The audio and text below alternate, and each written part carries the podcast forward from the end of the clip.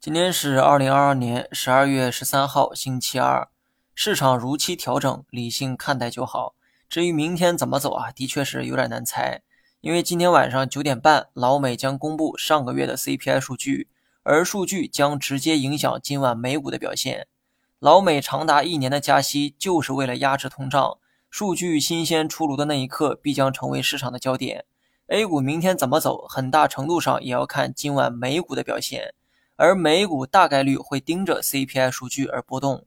那么，在这种关键的时间窗口，预测明天的走势等同于是猜硬币。除去该消息的影响，只看大盘技术面的话，那么我的观点跟昨天一致哈，短期仍是回调的姿态，心理层面要做好大盘回靠二十日线的准备。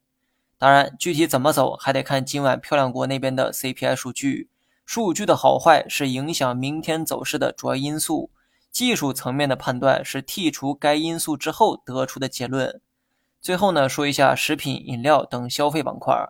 本周四，国内将公布十一月份的社零数据，也就是社会消费品零售数据。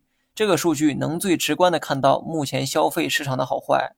但我之前也说过哈，十一月份的数据估计啊都不太理想，所以我猜该数据也难逃此劫。数据公布的前后，消费股可能会出现短期的波动。但请记住我之前说过的重点：消费是长坡厚雪的赛道，口罩是压制消费的罪魁祸首。如今这个不利因素啊正在逐渐的消退，消费股的中长期走势依旧值得期待。好了，以上全部内容，下期同一时间再见。